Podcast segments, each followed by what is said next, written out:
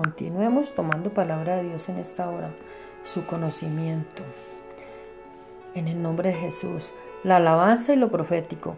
Y Eliseo dijo, Mas ahora traedme un músico mientras el tañedor tocaba. La mano de Jesús vino sobre Eliseo, quien dijo, Así dijo Jehová. Segunda Reyes 3, 14, 16. Eliseo como profeta entendido sabe que la adoración crea atmósferas para el espíritu y es el espíritu que abre los cielos y activa los dones espirituales en una reunión.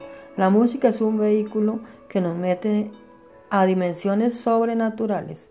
Los verdaderos adoradores y salmistas provocan ambientes proféticos que marcan la vida de los oyentes.